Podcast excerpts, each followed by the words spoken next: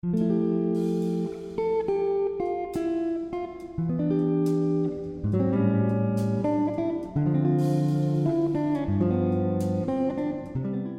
家好，我是校长爸爸黄能汉，今天要跟大家谈一个轻松有趣的话题，叫做要不要给小孩子零用钱。这个题目很有意思，但是其实影响非常大。其实我接触到的家长，有一派是绝对反对给孩子零用钱，他们的说法是，孩子吃的、用的、花的，我都准备好了，我买的是健康的，所以呢，我如果给了他钱，他第一种可能性就是乱花钱，甚至去买一些呃乱七八糟东西来吃，或者拿去什么呃玩电动、打打打做什么去了，买一些一些不该买的东西，所以不能给孩子钱，给他们钱他们会做坏事，学坏了。呃，有一派这样的家长，但是我持另外一种观点。你要说钱不重要吗？讲这种话的人就太虚伪了啊！那表示你真的太有能力，钱太多了。我觉得钱蛮重要的，对于人生来说，钱它是我们在生活当中的一个货币，就是你要买东西，你要做什么很多的行为，你都必须花到钱。所以我觉得对于。孩子的教育当中有一件事情是必须让让他认识生命当中这么重要的东西，叫做钱，也就是让他认识钱，然后知道怎么用钱。所以我在孩子很小的时候就开始给他们零用钱，大概在小学三四年级、中年级的时候，我告诉他说：“你每个礼拜都可以领到这么多的零用钱。”他说：“真的啊？那可以用吗？”我说：“当然可以用，给你就给你用的。”他说：“那我要做什么用都可以自由吗？”我说：“是啊，你的钱你就决定你爱怎么用就怎么用。但是你要清楚一件事情，就是每个星期这么多，所以如果我现在给了你，你第一天就把它花完了，第二天就花完了就没了，你就要等到下一个礼拜。所以你要清楚啊，一个星期这么多钱，好了，他很开心，他可以支配他的金钱，很棒的哎。但是他也发现一件事情，当他有了零用钱之后。”后来他开口再跟我要钱的时候，我就会讲这么一句话：说我已经给了你零用钱，你应该用你的零用钱去处理这件事情。例如说，爸爸，我这个同学生日，我他是我的好朋友，我想送他生日礼物。是啊，你就送他生日礼物啊，你有零用钱，你想买什么，然后你自己去做决定吧。哦，哎，哦，哦的意思就是明白了，原来就不能再额外。对，没错，就是不会有事没事你又开口要这个又那个，因为。这些都是在你的零用钱当中，你的生活当中，你应该去面对、你去处理的事情。那这个好处就是开始让孩子清清楚楚，钱到底什么用途，然后有多少可以用，东西到底是贵还是便宜，该不该买，他都开始面对这些问题。我要买一个礼物送同学，当我觉得这个礼物很棒的时候，可是它可能价格太高时候，他就会去开始衡量，那我是不是要买另外一种东西？这也是我们大人在生活当中不断面临的事情，对，没有错，就是这样的一种很棒的情境，就让孩子很快速的在成长。那当然，除了这个以外，孩子他每年还有所谓的压岁钱，或者是呃表现啦很好啦，得到的这个阿公阿妈给的奖金呢，像类似这样的东西，我们在另外一个地方就是有一个专户为他存着，这个户头存的钱呢是孩子的。千万不要去花，哎，千万不要把它挪用，也就是让孩子清清楚楚的，你的钱现在累积到多少了啊？他又变成了多少了？然后他还有利息，所以他现在是多少了？那我也跟他说，如果你的零用钱没有用完的，就可以继续往里面存。当然，如果不够用，啊，你想要花这里面的钱，也可以跟父母亲申请，呃，讨论一下是不是应该从里面提前出来用。那这样他吧，他有更大的这个空间，哎，那其实还有一个就叫做学习储蓄的一种概念。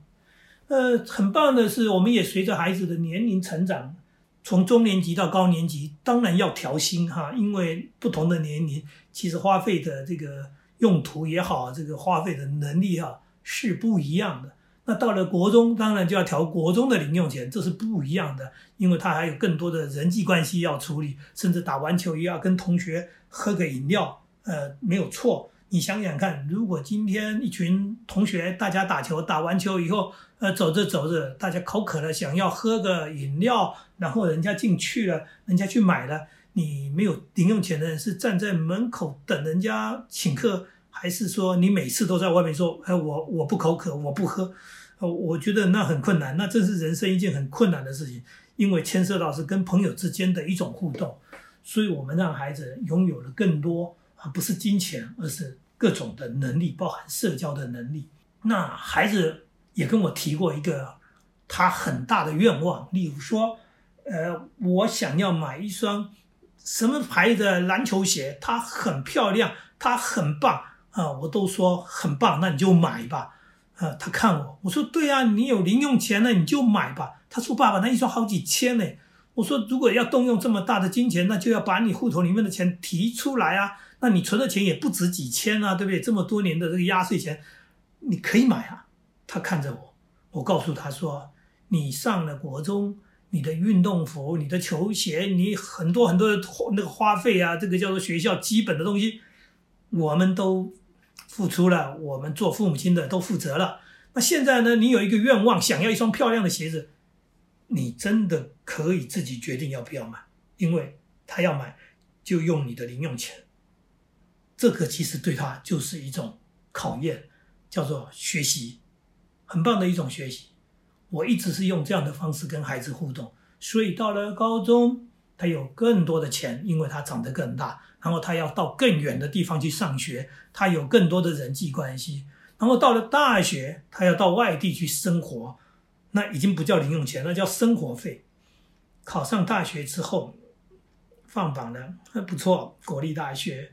爸爸，我同学的爸妈。放榜之后，都带他们去买新的摩托车，准备要上学用。那我说那什么？他说那你可以买摩托车给我吗？我就回答同样的说法。我说孩子念大学，父母亲要送摩托车，是政府的法律规定吗？如果没有法律规定的话，我建议你想买就买吧，用你的零用钱。他说：“爸那一台摩托车好几万呢。”我说：“是啊，没有错啊。可是你存的压岁钱，你的户头里面也不止这个钱了。如果你要买，你买得起啊。”他说：“可是一下子就花掉好几万了。”我说：“没错啊，我去买也是一下子要花掉好几万的。但是这个是你想要的嘛，对不对？那你可以去买它，你也可以决定不买它，呃，因为它不是一个必然的、一定要的东西。”我说：“还有一种决定，就是如果呢？”你舍不得花这么多钱，你可以去买一台中古的摩托车，它就是交通工具嘛，那很实用，它便宜多了。其实所有的同学、所有的大学生父母亲几乎都是让孩子到机车行去挑式样、挑颜色，去买一颗他喜欢的，当做送孩子的礼物，好像称为这是父母亲对孩子的一种爱一样。我却没有这么做，我只告诉他说：如果你要买，你决定嘛，就用你的零用钱，你累积的这个户头里面的钱。所以我的孩子最后还是没买，然后他到了学校去之后，他花了两百块钱买了一台学长留下来的中古脚踏车，因为对他来说，从学生宿舍到教室，他平常一台脚踏车真的够用了。到了大二的时候，他才买了一台中古摩托车。他说：“这是我学长要换车，然后我觉得这一台车还很新，呃，而且很清楚。”是学长的车，所以也没有问题，性能也没有问题。那我觉得这个现在用这个价钱来买是值得的。呃，他并没有要买一个很炫怎么样的一个摩托车，他很务实的买一台中国的摩托车。这是儿子人生第一台摩托车，也是唯一的一台摩托车，我觉得很好。当然，更重要是这些行为的影响，影响的相当多。他对于金钱的观念，他对于金钱的管理。包含他到大学之后，他打工了。他跟我们说：“呃，除了你们给我的这个所谓的生活费、零用钱之外，我现在自己有打工，我还有这个额外的收入。那爸爸妈妈，你们年轻的时候怎么理财？”我说：“不好意思，爸爸妈妈年轻的时候没有理财，因为我们的钱不够用，每个月都把钱给花光了。那你呢？就思考一下你要怎么管理你的金钱吧。”所以儿子在大学之后就开始买保险。买基金，也就是他开始做理财的一个动作。这些，我觉得这就叫做真正的成熟长大，这叫做独立的人格。他在管理他的金钱呢，啊，收入支出，然后考量未来。这个不就是人生最重要的吗？叫做人生生活的能力嘛，不是光读书嘛？何况读书这件事情，说实在，每一个孩子的能力也不一样。但是金钱这件事情，却是让每一个人将来都要面对的。所以我觉得我这样的做法，棒就是棒在他从小到大一路过来，所以包含当兵的时候，他每个月薪水他都还有剩余。他说：“爸，当兵怎么会钱不够用呢？你看当兵，我们在当兵那时候当兵时间比较长啊。他说每个月领的薪水。”可是我们都没有放假，只有到了假日，偶尔一个礼拜休一天，其他时间都在军中吃饭，根本就没有时间消费，所以大部分的薪水都剩余下来了。这是一个很棒的事情，棒在哪里？就是他存的这些钱，这一些是他将来人生的一个基金啊。他将来不管是创业，或者是他要做什么时候，他已经有了第一桶金。这第一桶金是从小学开始的。累积一路上来的行为观念、想法，然后他成熟。也就是说，当在社会上我们看到许多的所谓的卡奴、月光族，你都会很不能理解，说这么大的一个人，为什么你的钱会花到不够用，然后你没有那个能力，你还做这样的消费？原因就是他对金钱非常渴望，但是从来没有真正拥有。等他有一天。他才上班赚了一点钱，他就想啊，好好的花钱，享受花钱的快乐。但是其实他并没有真正的成熟长大，他并没有建立正确的金钱观念。所以我在谈所谓的小孩子零用钱，其实在谈的是金钱观，其实在谈的是孩子，你将来要管理你的金钱，所以你要认识钱。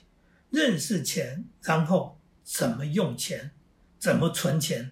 当然，你也更清楚赚钱不容易。如果你有能力，你能赚多少钱，然后你才有能力去花什么钱。这就是一个最现实的问题，最真实的问题，我们必须面对的。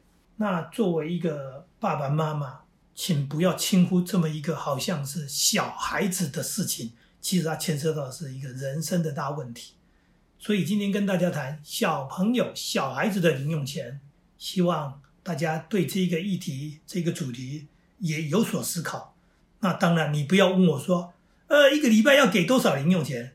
你当然必须衡量你自己家庭的收入能力，然后去评估一下到底给孩子多少钱。那像我刚刚讲的，你也去关心他的储蓄，给他账户存存钱的那个户头，然后一切共同的。透明的，然后协助孩子从小慢慢的啊，去所谓的建立了他一个好的、正确的一个金钱观念。